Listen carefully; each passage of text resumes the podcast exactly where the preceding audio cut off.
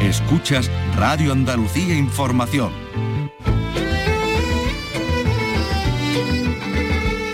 Andalucía es cultura. Con Vicky Román. Radio Andalucía Información. Buenas tardes, a las puertas ya del fin de semana que nos separan muchas citas musicales desde Jerez a Almería, pasando por Jaén o por Huelva, en festivales y en ciclos de los que enseguida os vamos a dar cuenta, pero también con el final de la temporada lírica en Sevilla, donde se pone, la temporada operística, donde se pone en escena Tosca de Puccini. Mucha música, pero también mucho cine en la gran pantalla con los estrenos y también en nuestra tele.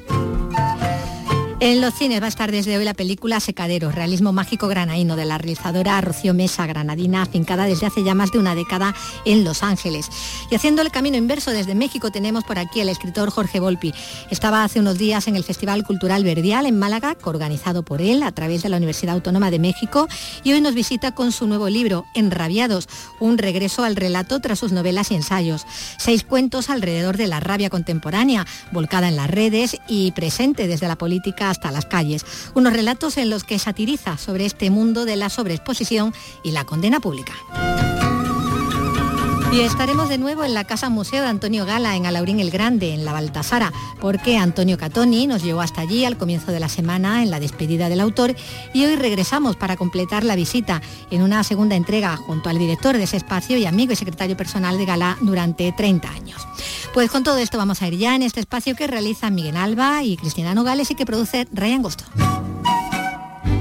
Andalucía es cultura. Con Vicky Román.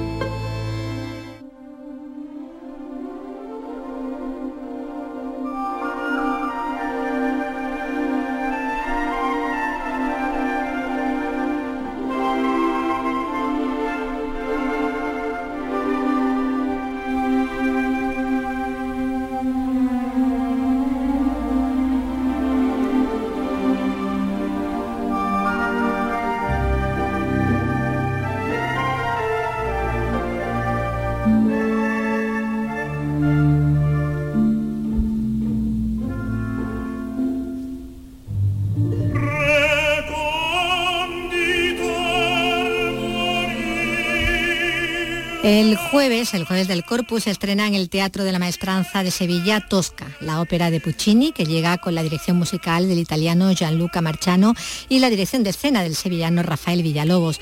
Van a ser en total seis representaciones y un preestreno para jóvenes menores de 30 años a 10 euros la entrada. Javier Moreno ha asistido a la presentación. Buenas tardes, Javier. Hola Vicky, muy buenas. Así es, estreno el día 8 y luego tenemos el 11, el 14 y el 17 de junio representaciones con el primer elenco, con Yolanda Aullanet como Floria Tosca, con Vincenzo Costanzo como Mario Cabradosi y con Ángel Ódena en el papel del varón Scarpia. Y luego tenemos el 13 y el 16 de junio representaciones también en el Maestranza, pero ya con el, con el segundo elenco, con Vanessa Goico Echea, con Mario Cham y con Darío Solari. Ha ejercido de maestro de ceremonia Javier Menéndez, el director del Teatro Maestranza, eh, en esta presentación en la que conversaba con el director musical del reto que supone traer eh, la ópera de Puccini Tosca al Maestranza. Dice que es la obra cumbre de esta temporada. Conversaba Javier Menéndez con Gianluca Marciano. È una grande responsabilità perché? Perché le partiture pucciniane, in particolare Tosca, ma così anche Bohème, Turandot, eh, sono io le chiamo così, partiture in technicolor, perché c'è veramente la cura del, del dettaglio più raffinato. È scritto tutto, Dice que son partituras muy complicadas, no solo la Tosca, sino también la Bohème, todas las partituras de, de Puccini, él dice que son como escrituras en tecnicolor. De hecho, eh, Puccini es un compositor, esto lo digo yo, muy cinematográfico. Sí. ¿no?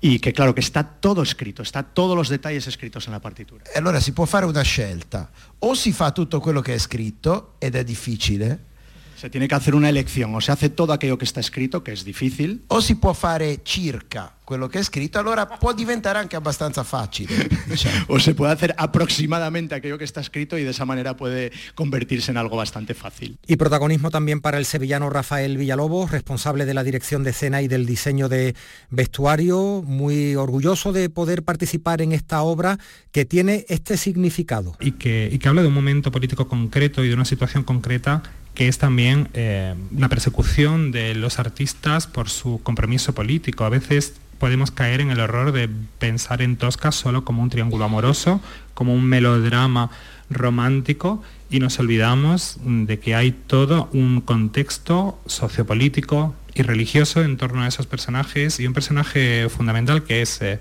eh, que es Mario Cavaradossi que es aniquilado por su posicionamiento político. Estamos, Vicky, ante una coproducción del Maestranza con la Monet de Bruselas, la Ópera de Montpellier y el Gran Teatro del Liceu de Barcelona y un preestreno, además, el día 6 para jóvenes menores de 30 años.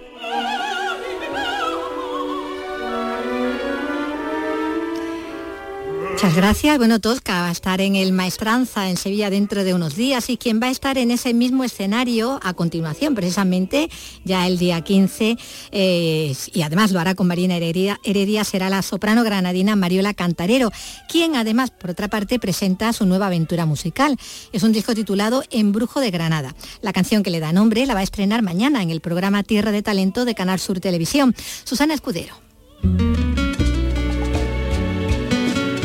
Han sido dos años de trabajo para crear este disco compuesto para ella por el almeriense Juan Cruz Guevara. Como dice la propia Mariola, se trata de un proyecto típico en una soprano y es para ella la primera vez que graba un disco en estudio.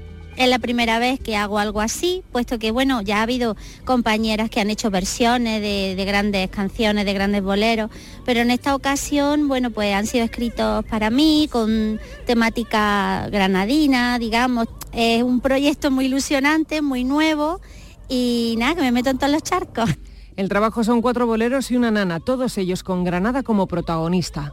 Eh, de sus calles, de su embrujo, de su magia, de cómo no dejar nunca de pertenecer a esta ciudad maravillosa. A ver, el amor incondicional a mi ciudad mm, no creo que sea una sorpresa en mí, pero bueno, en estas canciones se pone de manifiesto algo más, ¿no? Eh, el poder transmitir esa melancolía alegre, esa, esa cosa lorquiana que tenemos los granadinos. Ahora trabaja con la también granadina Marina Heredia para estrenar juntas un espectáculo en el Teatro de la Maestranza de Sevilla.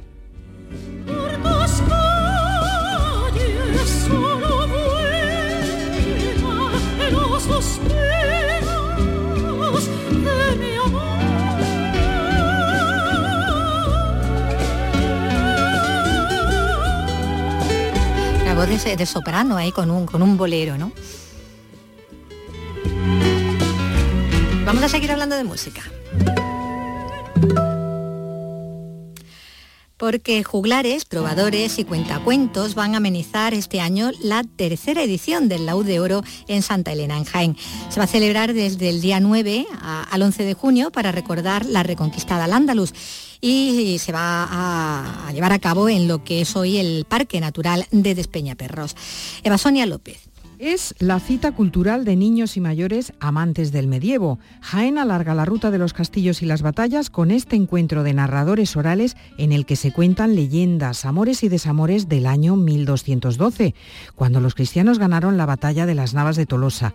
El campo de batalla se va a llenar esta vez de senderistas guiados por juglares. Francisco Lozano, diputado de promoción turística. Una oportunidad para acercarse a la historia, para acercarse a través de la narrativa oral a los cuentos, a nuestras leyendas, a nuestras tradiciones, para vivir una experiencia, para acercarse también al Museo de la Batalla de las Navas de Tolosa durante los días 9, 10 y 11 de junio y vivir una experiencia única y conocer un acontecimiento que es el acontecimiento del medievo, el más importante de nuestra historia. En la edición anterior, Jaén ya incrementó las pernoctaciones por este evento en un 17%. Y dentro de un rato, a las 6 de esa tarde, se va a celebrar en la iglesia de San Marcos de Jerez el penúltimo concierto del ciclo internacional de órgano de la diócesis. Participan cinco jóvenes intérpretes, que es todo un relevo generacional de este instrumento. Pablo Cosano. El recital de esta tarde celebra además el centenario de la inauguración del enorme órgano que preside el coro de esta parroquia jerezana. El instrumento tiene 1.200 tubos, algunos de ellos de 5 metros y medio de longitud y el conjunto es del tamaño de una casa de dos plantas. Es de estilo romántico, con dos teclados de mano y otro de pie, con más de 20 registros, permitiendo su uso en todos los estilos.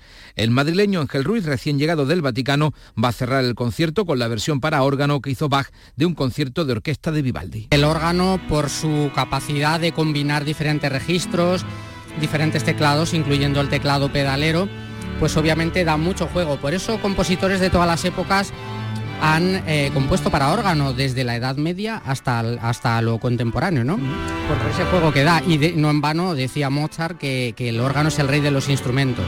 Le acompañarán el jerezano Adolfo Pérez, el gaditano Jesús Molina, de Huelva acude Álvaro González y de San Fernando José María Perejón. El organista jerezano Ángel Hortás es el organizador del ciclo. Tenemos cinco jóvenes organistas, a cada cual mejor y bueno pues el repertorio es una preciosidad. Como podréis ver digamos eh, hay obras de todo tipo desde barroco hasta romántico y contemporáneo. Y bueno pues vamos a disfrutar de un precioso concierto sin duda alguna. El concierto es una apuesta por dar la oportunidad a nuevas generaciones de organistas estudiantes o noveles. El ciclo pretende además poner en valor los órganos de las parroquias de la diócesis que en muchas ocasiones están ocultos al público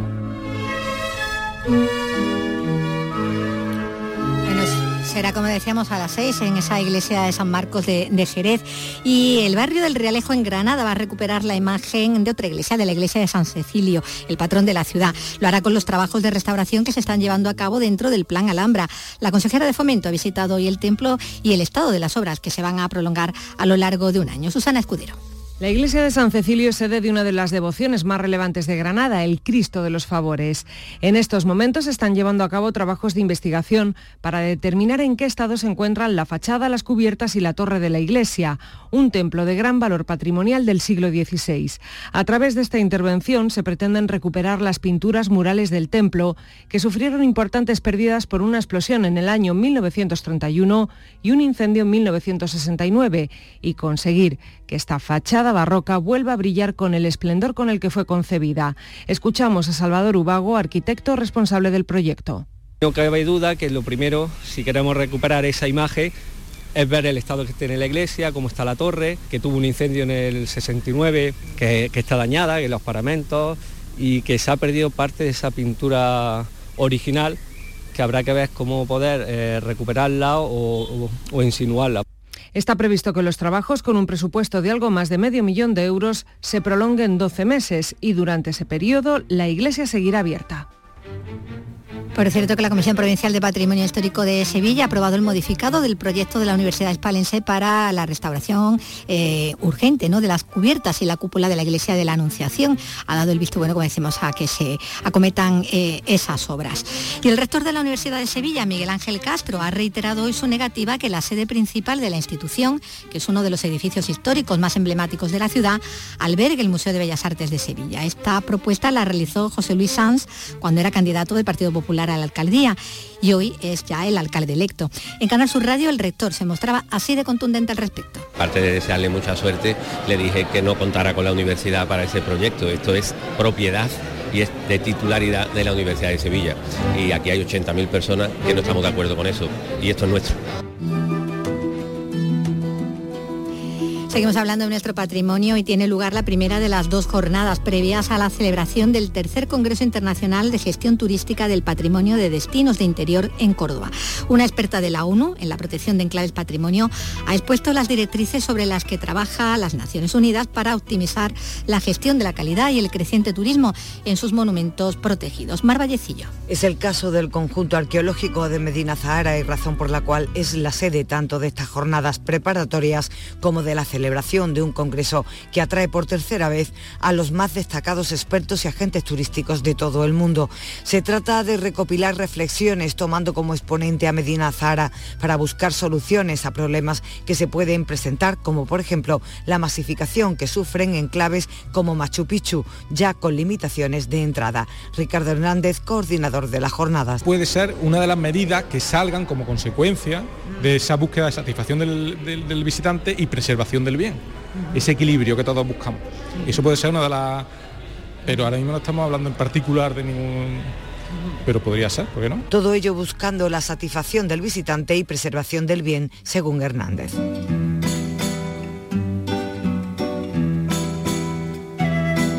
Y hablamos ahora de otro museo, el Museo del Chocolate de Estepa, en la provincia de Sevilla, que hoy recibe una réplica de la vasija de la cultura mayo chinchipe, encontrada hace unos años eh, en un yacimiento de Ecuador y que demuestra que fue allí y no en México donde comenzó la cultura del cacao. Javier Moreno tiene los detalles. La pieza originaria de esta vasija está datada en el año 3500 a.C., según los análisis que ha realizado un equipo de arqueólogos franco-ecuatorianos. Sería el vestigio más antiguo en el continente del consumo de cacao y la alta Amazonía ecuatoriana desplazaría por tanto a la región centroamericana, a las culturas maya y azteca. Antonio Rivero es el director del Museo del Chocolate de Estepa. Apareció hace unos años un yacimiento arqueológico en el que aparecieron uno, unas vasijas que tenían gránulos de almidón del cacao. Entonces al hacer el ensayo con el carbono 14, pues se descubrió que era una civilización de hace 5.300 años. Entonces, claro, eso era superior eh, antes de los mayas de los aztecas, que es lo que se ha dicho en todo el mundo, que fueron los primeros, los primeros en domesticar la planta de cacao. ¿no? La réplica pasa hoy a formar parte de los fondos de este museo, como está haciendo Ecuador con otros museos de toda España. Se trata de una especie de botella de dos asas de estribo con un revestimiento de concha marina, de la que emerge la efigie doble de un ser humano. En su interior se localizaron restos de gránulos de cacao de una variedad originaria de Ecuador. No habría empezado el cultivo de la cultura del cacao eh, en México, pero allí nos vamos ahora y a través de, de un libro.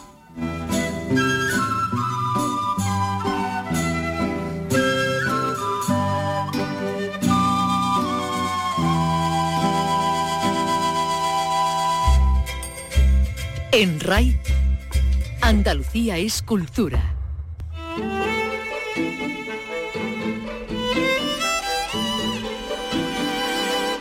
Armin Zor Hassan, físico, médico y filósofo germano-mexicano, especialista en complejidad e irreversibilidad. Pasó a mejor vida en su casa de la Ciudad de México el 3 de septiembre de 2021, a los 72 años de edad. A mejor vida Qué expresión más ridícula. Después de la vida no hay vida, menos una vida mejor, a menos que el abono se considere un salto evolutivo. Le ofrezco una disculpa, profesor. La tristeza me impide cazar los virus del lenguaje. Usted me habría vapuleado. Qué pendejo, Cris, pendejo entre los pendejos. Y mira que abundan los pendejos en nuestro mundito académico. Un doctor es un pendejo salvo prueba en contrario. Y sus ojos azulísimos tan zor se habrían entreabierto en las valvas de sus párpados. Lo lamento, profesor. Intento de nuevo. Bueno, es el inicio del primero de los seis cuentos que componen el libro Enrabiados, lo último del escritor mexicano Jorge Volpi, ensayista y autor de novelas como El fin de la locura, Memorial del engaño, una novela criminal o Partes de guerra. Hola Jorge, ¿qué tal? Bienvenido otra vez. Muchísimas gracias, encantado de estar aquí contigo. Bueno, después de muchas novelas ¿no? que hemos estado hablando últimamente, ahora llega este libro de, de relatos enrabiados, un título contundente que, que, bueno, que nos remite a aquel otro tuyo de, de hace años, Días de Ira, eh, porque la rabia, más exhibida que nunca en la política, en la calle, sobre todo en las redes, eh, que tanto protagonismo tienen en estos cuentos, eh, como decimos, está a, a la orden del día, ¿no?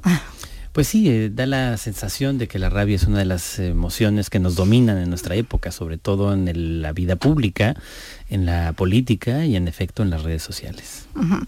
eh, la del pajarraco azul y sus trinos, ¿no? Sobre todo donde, bueno, donde el límite del espacio da cabida, sobre todo, eh, lo dices tú, ¿no? Al abrupto, ¿no? Porque, eh, como se cuenta también en alguno de los relatos, solo sobreviven en esa red los más radicales, lo, los más violentos verbales y, y, el tibio parece que dura poco, ¿no? Exactamente. Lo que se premia en una red como Twitter es el ingenio o la maldad.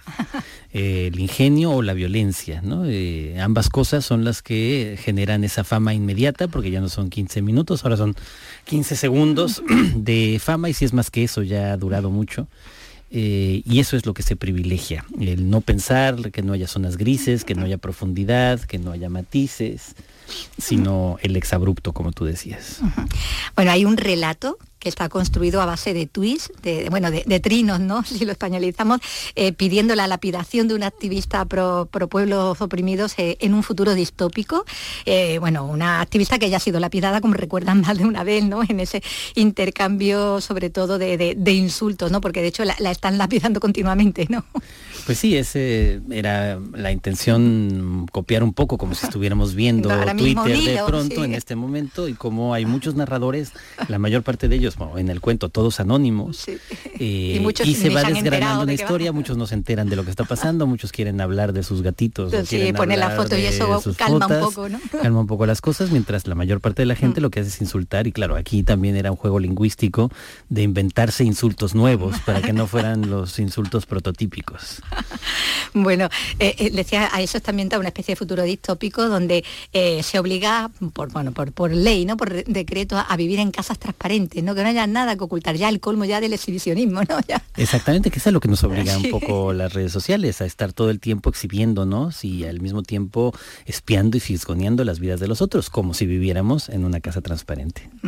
Que bueno que publicaban hasta sus cuentas, ¿no? Y lo que ganaban era toda, no existe la intimidad, ¿no? Exactamente, ese es un poco el espejismo en el que vivimos, la sensación de que toda nuestra intimidad, por un lado, se la presentamos al resto del mundo y por el otro, se la regalamos a los dueños de estas redes que lucran precisamente con nuestra información y nuestros datos, que es eh, el principal recurso con el que sobreviven. Sí, ahí vemos en ese cuento en concreto, ¿no? porque ahí se, se ve muy claramente, incluso por, por el formato ¿no? de, de- de seguir ese hilo, ese intercambio de opiniones, sobre todo de insultos, donde el administrador de la red silencia cuando no le conviene ¿no? lo que se está escribiendo, por lo que tú dices, ¿no? porque ahí la interacción es muy desigual ¿no? en, en- en una red, ¿no? eso tiene dueños y tienen un, un objetivo mercantil. ¿no? Claro, ahí en ese relato pues intentaba control. contar efectivamente esto. O sea, nosotros creemos que la vida pública está en Twitter, pero Twitter es una institución, eh, una empresa privada que sirve solo a sus accionistas. En este caso, por ejemplo, ahora que ahora solo es uno, Elon Musk, solo a él.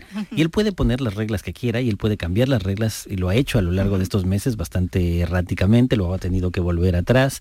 Pero ahí nos damos cuenta de que en realidad estamos sometidos en ese espacio aparentemente público a la voluntad de una sola persona. haciendo el juego completamente, ¿no? Como, como peones ¿no? de, de ese juego. Aunque entre los relatos mm, encontramos, vamos a encontrar algunos resistentes analógicos, ¿no? Entre ellos hay algunos escritores eh, con la consiguiente pérdida de lectores, ¿no? Porque si no estás en la red como que no existes, ¿no?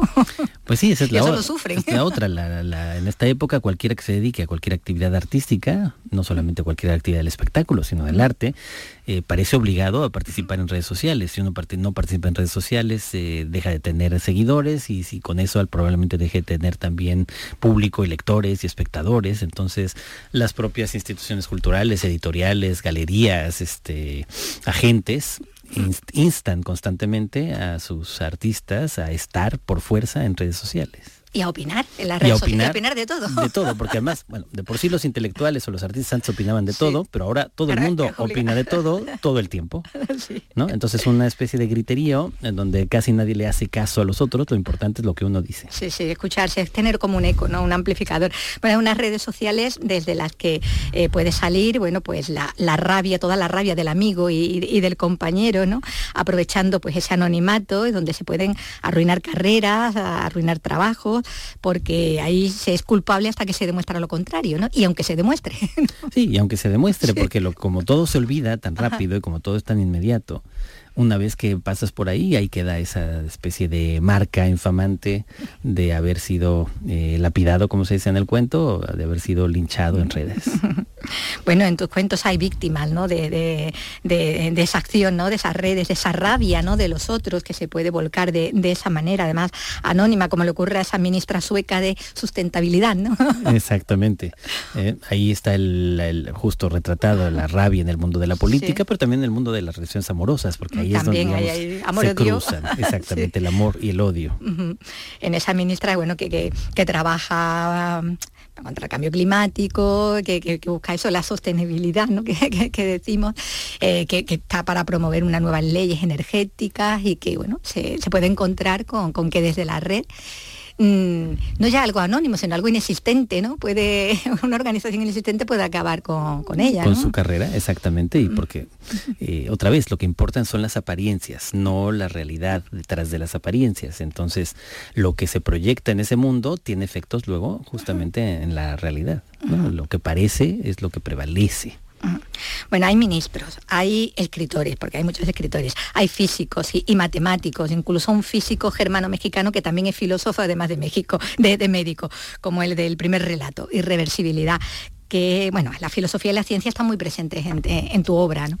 Pues sí, a mí siempre me interesó mucho la ciencia, la música, dos grandes pasiones y esos dos aparecen justamente en este, en estos relatos, en ese primero se habla sobre un científico experto en rabia, rabia animal como enfermedad, pero que al mismo tiempo es como si se hubiera contagiado, porque está enojado este, y enfadado con todo el mundo y lo expresa a través de sus tweets, a través de sus trinos. Bueno, ese primer cuento resume también mucho, hay mucho humor, ¿no? Con ese narrador en la tarea de, glosar a, a, su maestro, desde la admiración que troca en decepción, en envidia, en rabia. Bueno, el humor está en muchos de los relatos porque de tan rabiosos que son algunos de los personajes, ¿no? Eh, y las circunstancias es que resultan risibles, ¿no? También, ¿no? Claro, eh, yo quería que el humor fuera como el instrumento para ver justamente la rabia, ¿no? Eh, la rabia nos ciega, ¿no? hace que estemos solo pendientes de atacar al otro. Y en cambio el humor justo sienta un poco de crítica y de calma y de darnos cuenta que quizá todo esto tiene algo de ridículo. bueno, la historia esta, ¿no? del comienzo, el primer relato, uno, la envidia y la rabia también aparece ahí entre, entre hermanos, están ahí esos de esa familia mexicana de financieros, protagonistas de Fatalidad, que es una auténtica tragedia griega, ¿no? con los nombres de los personajes además eh, está contado porque esas tragedias griegas había de todo y todas estas pasiones están aquí, ¿no? Ahora en nuestros días y, creo más exacerbadas incluso, ¿no? Pues sí, para contar justamente hay dos tipos de rabia más, eh, la rabia dentro de una familia y la rabia en el mundo de la empresa pues en donde habíamos visto ya esa rabia, pues en la tragedia griega. Entonces eh, podía ser ese, me pareció una especie de vínculo y de juego entre, entre lo antiguo y lo moderno. Y aquí contada desde la primera persona de cada uno de, de los personajes. Cada personaje interviene y tiene una, especie de, contenido casi teatral. Sí, sí. Bueno, decía antes que está presente la, física, las matemáticas, la medicina, y tú lo has dicho también, ¿no? Eh, esa otra gran pasión tuya, que, es la música y ese, ese relato a tonalidad que, a estar dividido ¿no? en, otro, en otros cuatro relatos con artistas cuya obsesión convierte también, eh, se convierte también eh, por cómo es esta obsesión en un tipo de rabia, ¿no? Una manera de rabia. Pues sí, aquí era más bien la rabia interna, la rabia que tienen, por ejemplo, estas mujeres que son instrumentistas frente a la obligación de ser perfectas, frente a la obligación de llegar a alcanzar la perfección, que es algo que está muy presente en la en el arte y más en el arte occidental y como eso puede ser frustrante. En algún caso puede provocar eh, la desesperación absoluta, tal vez la muerte, en otro puede provocar al contrario la creatividad. Bueno, y hay un último relato con un narrador que, es el personaje de un autor del que ya avisa desde el principio que va a hablar mal. Está muy molesto por cómo ese escritor e influencer mexicano lo utiliza en sus libros y especialmente en el que escribe a raíz de la muerte de, un amigo y rival, Enrabiados, que publica páginas de Puma, ¿no? con ese guiño, ¿no? Exacto, este es un relato igual satírico donde intento burlarme un poco de estas dos tendencias muy eh, apreciadas también en el mundo literario, la metaficción que estuvo prevaleciendo durante mucho tiempo y la autoficción. Entonces ambas aquí son objeto de burla eh, y de burla de mí mismo, de mi propia vida literaria y en efecto con el narrador es un personaje que está absolutamente cabreado contra el autor que lo ha escrito porque le parece que es muy malo. Que le parece muy malo, sí. Y que lo ha convertido en detective con un estilo Raymond Carver que a él no le gusta nada. Exacto. bueno, y discrepa con casi todo lo que peregueña a su autor, opina sobre su trayectoria, la del amigo también asesinado, del estilo de los otros escritores, incluso del auge de los relatos policiales, ¿no? También. Exactamente. se, burla de todo el mundo literario este personaje tan, tan maligno. se lo puede permitir. no existe. Bueno, es un relato que como, que como el primero resulta también, como decimos, ¿no? Claro, muy humorístico, es una, es una sátira con ese tono que tiene esa primera persona, ¿no? De ese, de ese personaje que hace de, narrador, como cuando describe a los participantes de ese primer congreso de escritores latinos, bueno, con X, ni en latino ni en latina, con X, de la Universidad de Utah. 14 escritores que a pesar de todo el bourbon que, que, salen más barato que una conferencia de Isabel Allende, ¿no? pues sí, todo esto también es una burla del mundo académico del mundo académico estadounidense, de los programas de escritura creativa, de, la vida literaria en general. Bueno, es que estabas hablando de, la rabia y el título eh, a eso hace alusión, enrabiados, pero como dices, ¿no? Hay, hay un humor que está muy, muy presente, ¿no? Y que, y, que con el que se cuentan quizás todavía mejor, ¿no? Todo, todo esto, ¿no? Pues sí, exacto. Yo lo que quería era esto, una sátira completa y todos tipos de humores. En el último, pues el, el humor está ya es Desatado. desatado. Hay otras de humor negro. Negro, sí, sí. Este, hay otras en donde es más bien una sátira. eh, para tratar justamente de que el humor atempere tanta rabia. Tanta rabia, tanta rabia, ¿no? Con esa, esa portada de ese, de ese gorila, ¿no?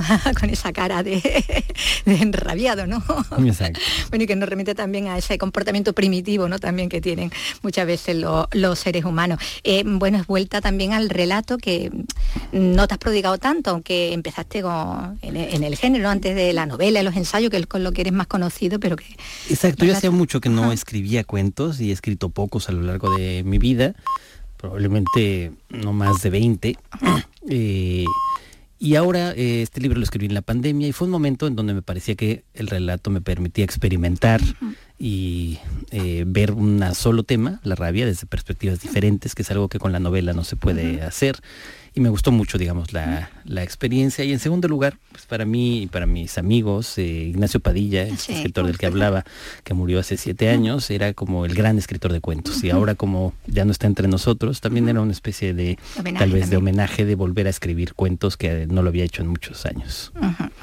Bueno, pues aquí está este, este libro, Enrabiados, este libro de, de relatos de, de Jorge Volpi, eh, que publica en Páginas de Espuma y que no, nos ha traído hoy. Pues muchas gracias, Jorge. Encantado, muchísimas gracias como siempre.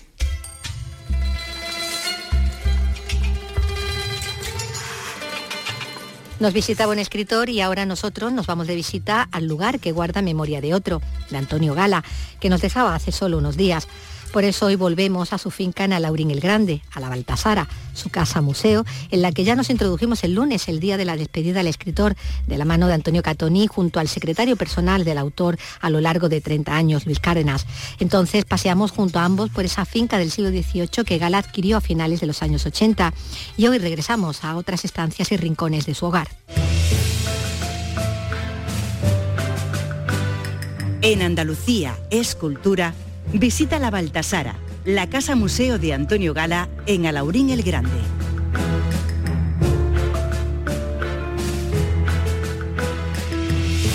Mira, nos asomamos aquí al, al- al pequeño atril donde Antonio Gala escribía, escribía, y digo mm, con su mano, siempre manuscrito todas sus obras. Ahí está la Virgen de Regla de Sevilla, por cierto. ¿eh? La- Ya, era muy de vírgenes, es verdad que era muy de vírgenes. Era Era mandame los tanto, panaderos. en, tanto en estampitas como en realidad, como en, en bulto. ¿eh? Y ahí eso es una pelota que debe ser de los perros. De los perros. Posiblemente muchos de los rotuladores que veis encima de la mesa los ha llegado a usar en algún momento.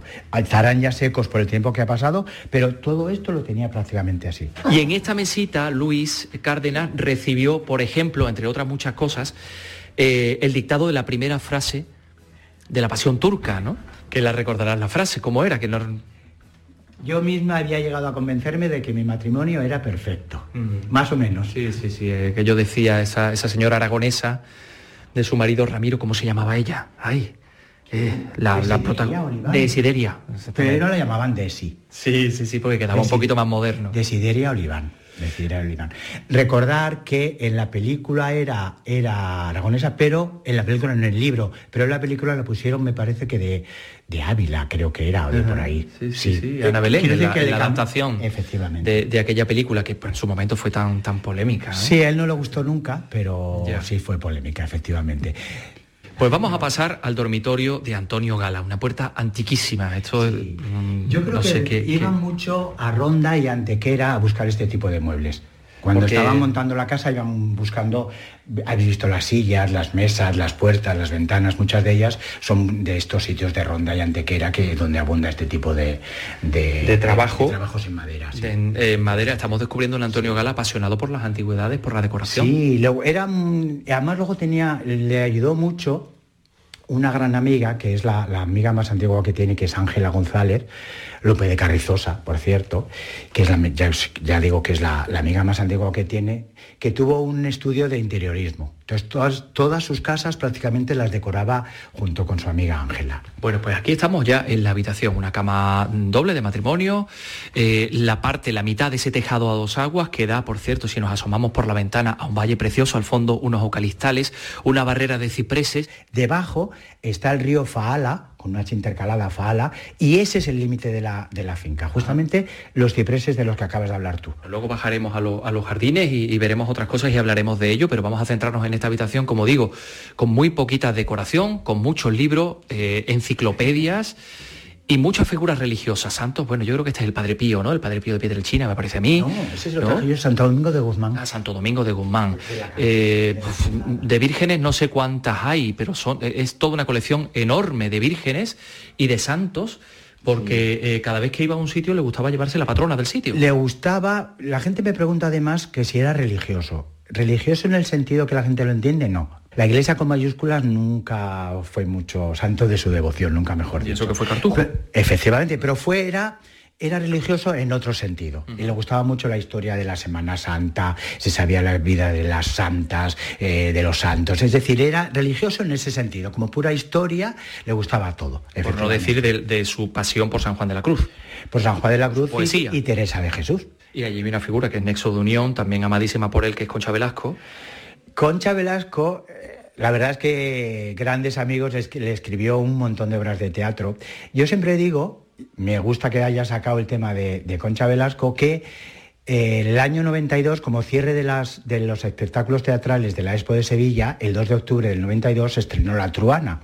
La Truana es una obra de teatro escrita por Antonio Gala, protagonizada por Concha Velasco, que era La Truana, y yo siempre digo que en el año 92 fue la, las Olimpiadas de Barcelona, la Expo de Sevilla, se estrenó La Truana y me hice gran amigo de Concha Velasco, que fue cuando yo la conocí, efectivamente. Que es una mujer extraordinaria, aparte de una, de una actriz tremenda. Yo lo había utilizado como en esa unión con Santa Teresa, porque ya sabemos que la mejor Santa Teresa, sin duda alguna, ha sido la que hizo Concha Velasco en televisión española. Oye, eh, Luis, ¿qué pasa con estas vírgenes que de vez en cuando se pelean entre ellas?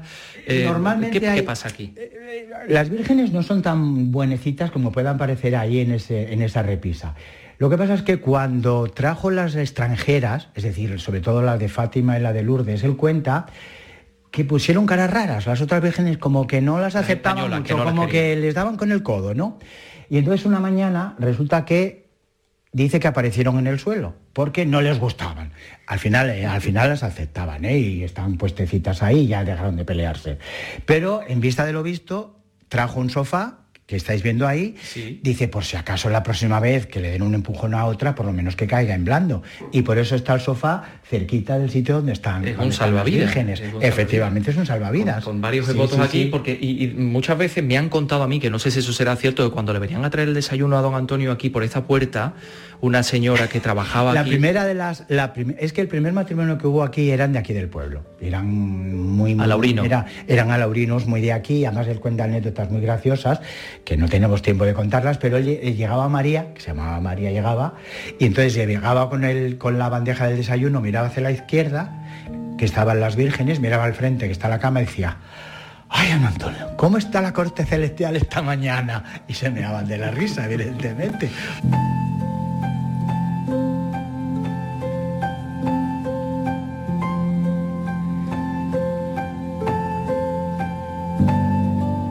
Lo que sí quería preguntar es qué parte de responsabilidad tiene Alorín, tiene este paisaje, tiene esta casa, tiene este convento, porque esto es como un, un sitio absolutamente conventual, en la obra, en la extraordinaria obra dramática, literaria y poética de, Antonio Gala. Eh, vamos a ver, yo tengo recopilados, no sé si todos, pero la mayor parte de los textos en, en los distintos libros donde habla de la Baltasara. Yo recuerdo además que cuando llegábamos, él llegábamos, llegábamos en enero, llegábamos en cuando, cuando viniéramos, y yo se le, notaba en la cara, se le notaba en la cara, ve- importábamos el paseo y él me repetía, "Ay, Luis, qué bien hice en comprar esta finca, ¿verdad? Dije, sí, sí, es verdad, qué bien hiciste en comprarla. Y luego, claro, vosotros habéis visto la tranquilidad, la luz.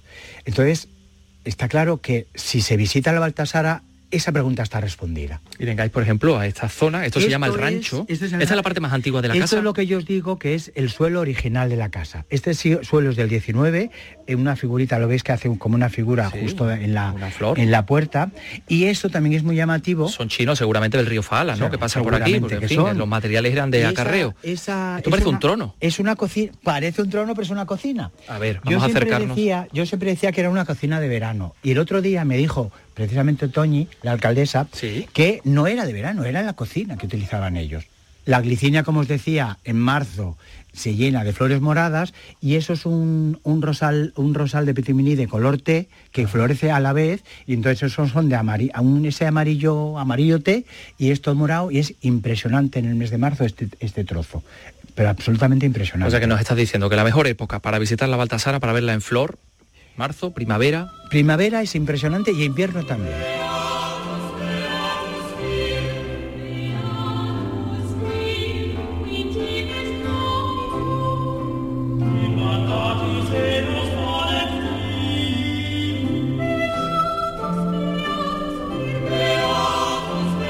La Baltasara la vamos a ver ahora. Estamos recorriendo el rancho. Esta es la habitación de huéspedes, como os decía. Hay pequeños detalles.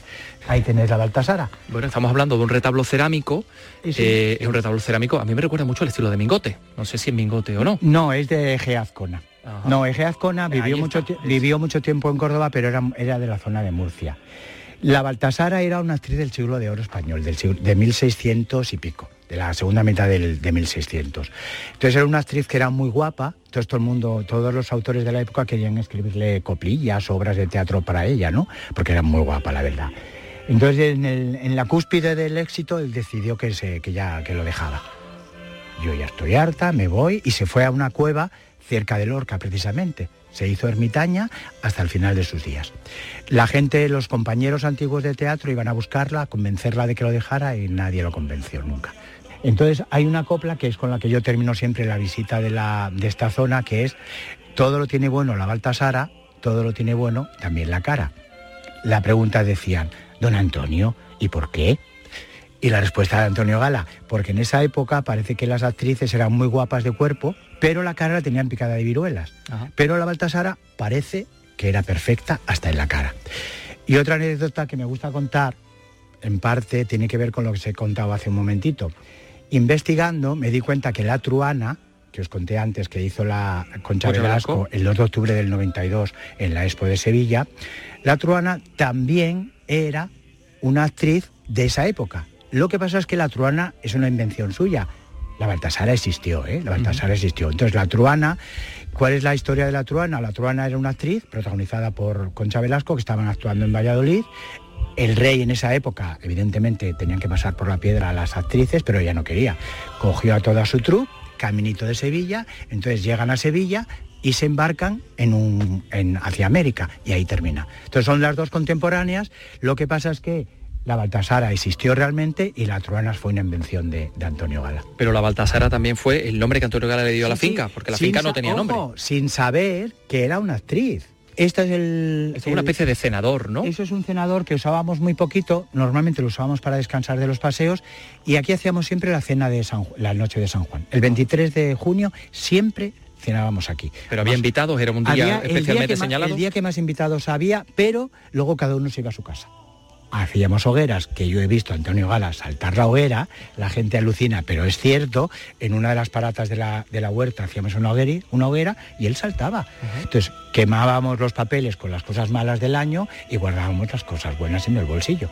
Y estamos llegando a este extremo. Es una zona con forma como de, de triángulo, muy, muy en pico, y aquí al fondo está una escalera que baja seguramente a la zona del río Faala, que estamos viendo por aquí, y a la izquierda, antes de bajar, pues una, dos, tres, cuatro, cinco, seis, siete, ocho y nueve. Nueve tumbas, tumbas pequeñitas. Menos a Troilo los he conocido a todos, a todos absolutamente. Troilo estaba enterrado en Madrid, os lo había comentado antes, cuando vendió la casa de Madrid le dijo que la condición era que cuando hicieran reformas o lo que fuera, que los restos de Troilo, que estaba enterrado debajo de un, de un olivo enorme que había en Madrid, los trajeran para estar enterrado junto a sus compañerillos. Y aquí están todos todos los de los perrillos. Son Cada uno de ellos con una, con una, tiene el nombre, una plaquita el nombre y el de día cerámica de nacimiento, granadina. de nacimiento y el día de la, el día de la muerte. Aquí están Mambrú, No, Olé, cerámica de Troilo, Coín. de, cerámica de Coín. pues decía yo, aquí está Mambrú, Olé, Troilo, Toisón, Zagal, Zaira, Cegrí, Rampín y Ariel. ¿Eh? Este es el famoso de las charlas con Troilo, nacido el 13 de junio de 1969 y falleció el 28 de octubre de 1980. Que él estaba en Barcelona. Además, no, lo, no estaba cuando murió el pobre. Le dieron, además, cuento la anécdota porque cuando murió lo llamaron a, Barcelona, estaba en, una, en, el estreno de una obra de teatro y entonces le dieron la noticia y cuando salió a... Él va muy poco a sus estrenos, pero cuando fue a dar las gracias, porque era el día del estreno en Barcelona, de las gracias, y le habían dado la noticia hacía poco y se puso a llorar. Entonces la gente creía que era de la emoción de los aplausos y era porque le acababan de dar la noticia de la muerte de Troilo, el uh -huh. pobrecito. Las charlas con sí. Troilo. Y cuando se presentaba Charlas con Troilo, en Madrid, en la Casa de Fieras, en el Retiro, un señor llegaba con dos cachorrillas que eran Zaira y. Ajá. Que mirar cuándo nació.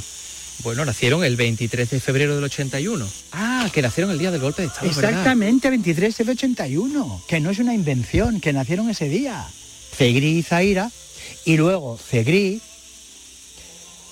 es el padre, a su vez, es que la otra parte, de Zagal. Hay una, una no, genealógica. no, es el padre de, es el padre de Zagal. Zagal. Entonces, durante mucho tiempo fue el grupo Z. Y si seguimos por ahí, el paseo ahí, largo que llega hasta el largo. río. Ahí hay una encina, debajo hay una, un banco que nos sentábamos y se ve la curva. ¿Lo veis toda la curva Sí. así? Seguíamos todo, todo, todo y veníamos por la otra parte de la finca. ¿Y toda esta parte de aquí es la huerta? Todo esa es la huerta. Si os dais cuenta que eran naranjos, es que esta finca se llamaba El Naranjal. Fue una de las primeras fincas que se plantó de naranjos en Málaga. Esos son naranjos muy antiguos, que son muy buenas las naranjas, pero muy, que tienen muchas pepitas. Bueno, pues entonces vamos a poner eh, punto final a esta visita a la Baltasara, la casa donde ha nacido gran parte de la obra de Antonio Gala. Eh, no se pueden ustedes perder esta, esta visita porque al margen de toda la magia eh, que tiene este entorno, toda la belleza de la vegetación, es un lugar absolutamente entrañable donde uno puede acercarse y comprender realmente cómo y por qué la obra de Antonio Gala es, así. ¿no? Luis Cárdenas, secretario de Antonio Gala, nos ha acompañado en esta visita. Muchísimas gracias por estar con nosotros. Pues muchas gracias a vosotros.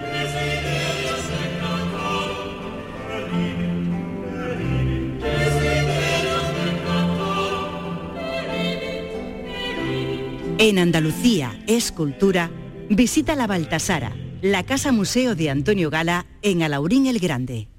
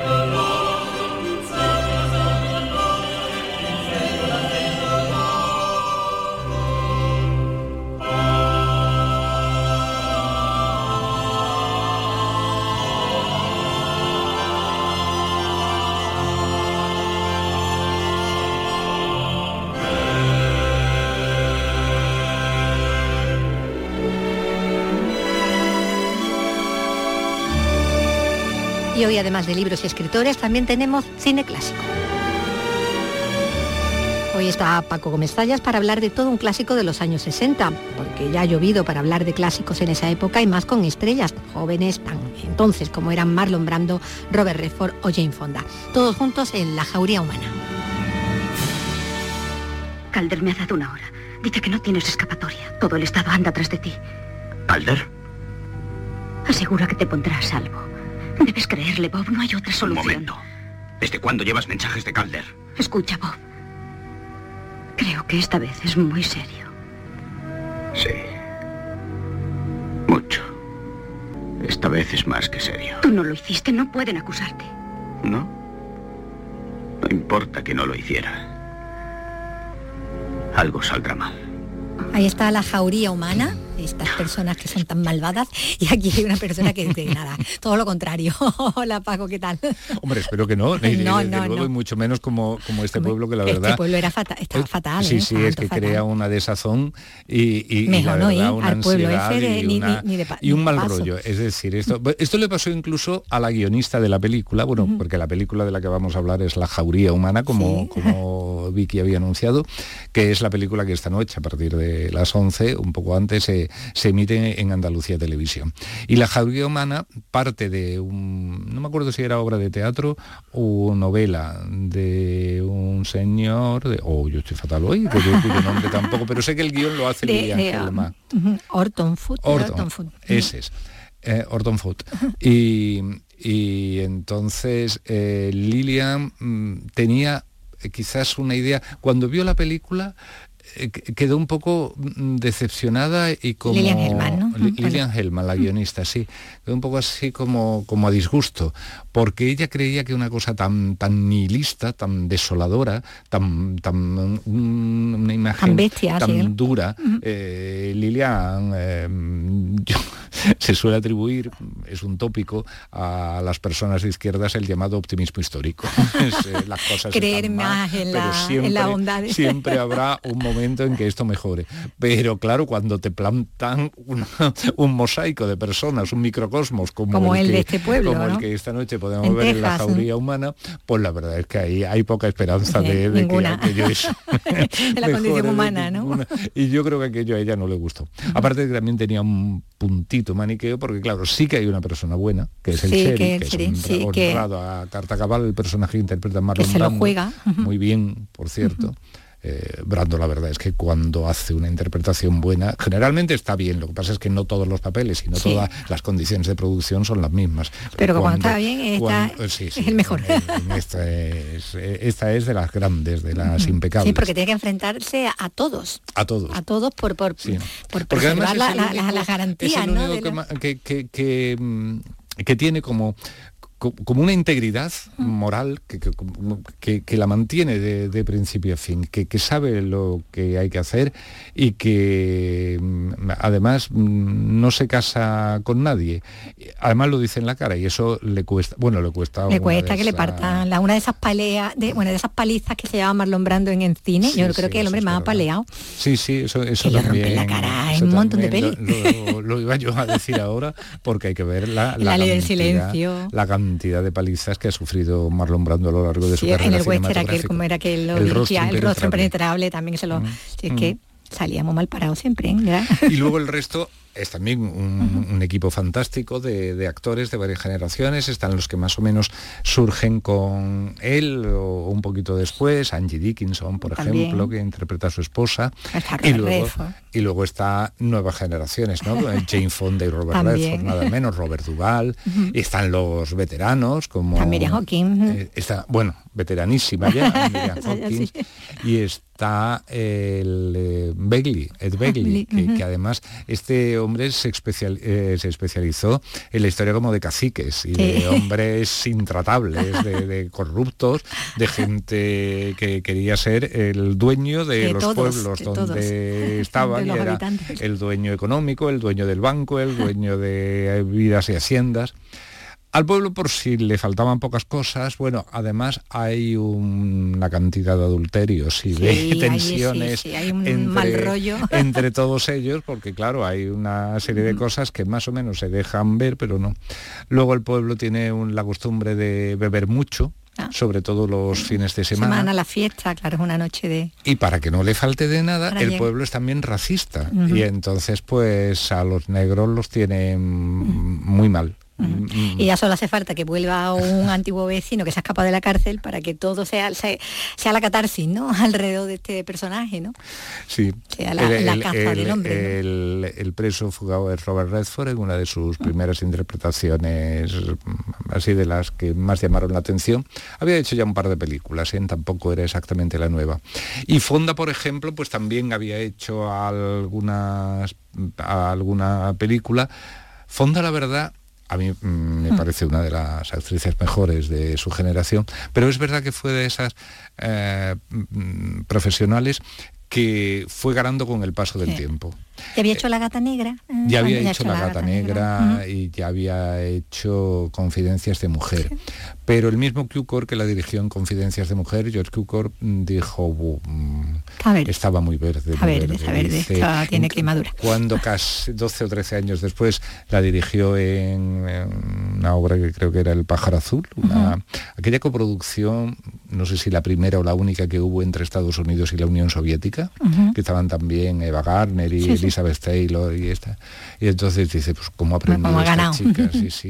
Y entonces, y bueno, ya para entonces había ganado un Oscar Sí. por Clute, y, y, bueno, había hecho Danzas, Danzas Malditos. Pero es que en esta época hay numerosos eh, actores eh, norteamericanos, particularmente así de las generaciones más jóvenes, pero también algún veterano, que estaban, mm, despreciaban el cine que se hacía en Estados Unidos y sobre todo en Hollywood, y estaban un poquito alucinados con el cine europeo. Sobre todo el francés y el italiano. Y entonces se iban allí, ¿no? Y Jane Fonda pues estaba más eh, Ah, en el cine francés, pero claro, es que a ella el cine francés que hacía Tampoco el Badin, sí, sí. que en fin, que, he visto ahora, ¿no? que eso tampoco es. Claro. Entonces, cuando iba a, a Estados Unidos, cuando volvía, pues yo creo que era mejor para su carrera y sobre todo para su formación, que, que- que al fin y al cabo eh, estaba aprendiendo, pues no sé, rodar con Otto Preminger La Noche Hombre. Deseada o rodar La Jauría Humana aquí con Arthur Penn.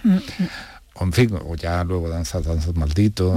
eh, que ya empieza ya se empieza a, a consagrar bueno como dice no esa esa historia que, que, que habla de esa degradación moral no de, de Sí. esa sociedad americana Hmm. como tú dices no racista y, y, y bueno y el poder además también de, de la masa no un poco Sí. que como también se era la Sí, furia porque- no aquella porque también sí, de, Spencer Tracy no con eh, Spencer Tracy. Sí, porque además es una La- película la de alguna manera valiente, plantea, ¿no? plantea el tema del linchamiento. Claro, claro. Y plantea, es que plantea muchos temas eh, de, y es como eso, una acumulación de errores que se puede dar en una sociedad y que aquí se plasman en, en esta especie de microcosmos que es este pueblo. Y en fin, hombre, hay algunos personajes, por lo general los jóvenes son más tratables, lo- los jóvenes así con papel, por así decirlo, ¿no? El propio Redford, Fonda, eh, el Fox, que, que es antiguo amigo de Redford y ahora amante de- del personaje que interpreta Jane Fonda. pero los que los otros están viciados ya. pero los, que mayores. no son tan jóvenes eh, y los más mayores todavía que yo uf, uf, es que de verdad muy dura muy dura. Muy dura se Hay pasa mal algún momento hay que decir se mal. también que fue una película que aunque precisamente no tuviera un gran éxito de público precisamente sobre todo en Estados Unidos precisamente por eso por esa Porque se imagen ve en radiografía tan, tan mucho, ¿no? nefasta que daba de ellos eh, tampoco grata. Eh, bueno eh, por lo menos en Europa gustó mucho y contribuyó a la fama de un director que había debutado eh, cinco años antes o cuatro con El Milagro de Ana Sullivan y que después, inmediatamente después de esta, haría Bonnie y Clyde y que bueno, y que prácticamente con esas dos películas pues ya pasó a la historia y quedó como como quizá uno de los mejores De una generación nueva, claro. Sí, sí, del, del cine americano de los años 60, de aquella generación, eh, mm, se, Sí, se citaba con- como con el esa, mejor. ajá. Es verdad que después, hombre, hubo muchas como revalorizaciones de esas, ¿no? Y entonces hubo también los, los forofos de San Peckinpah que decían, ese sí que es grande y ese que, que también cubre más o menos este periodo. Y luego pues eh, ha venido la revalorización de los Sidney, ¿no? De Sidney Pollack y de Sidney Lumet. Y entonces ya ahí eh, ahora es más difícil de, de Debe decir quién. Sí, pero, ¿Quién era el- pero en su momento, hombre, Lo tenían Ar- claro. Arthur Penn era, mm, bueno, eh, así, el, el único sí que se podía hablar del cine reciente, entonces, en los años 60 y primeros 70, se hablaba de, de- cine de- del cine reciente que podía compararse a, A los a clásicos, claro, a los los de la. Edad Dorada. De Hollywood. Bueno, pues esta película, La Jauría Humana, es la que podemos ver también esta, esta noche en nuestra tele. Así que que no se la vayan a, a perder. Y ya la semana que viene, pues seguiremos con más cine. Por Así aquí que andaremos. Volveremos contigo. Gracias. Gracias a ti.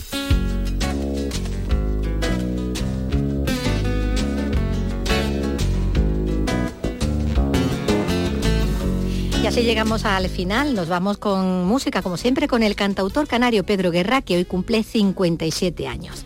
Nos vamos con el músico tinerfeño y con este tema de su álbum más exitoso, Golosinas, este Contamíname que escuchamos en la banda sonora de la película Cosas que hacen que la vida valga la pena, que protagonizaba Ana Belén, que también popularizó esta canción. Feliz fin de semana, volvemos el lunes. pero no con el humo que asfixia aire, pero sí con tus ojos y con tus bailes, ven.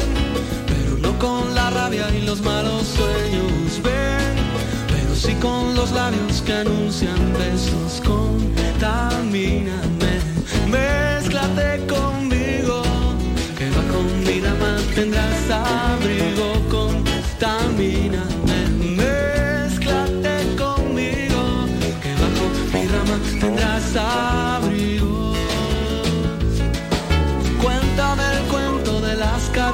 que te traje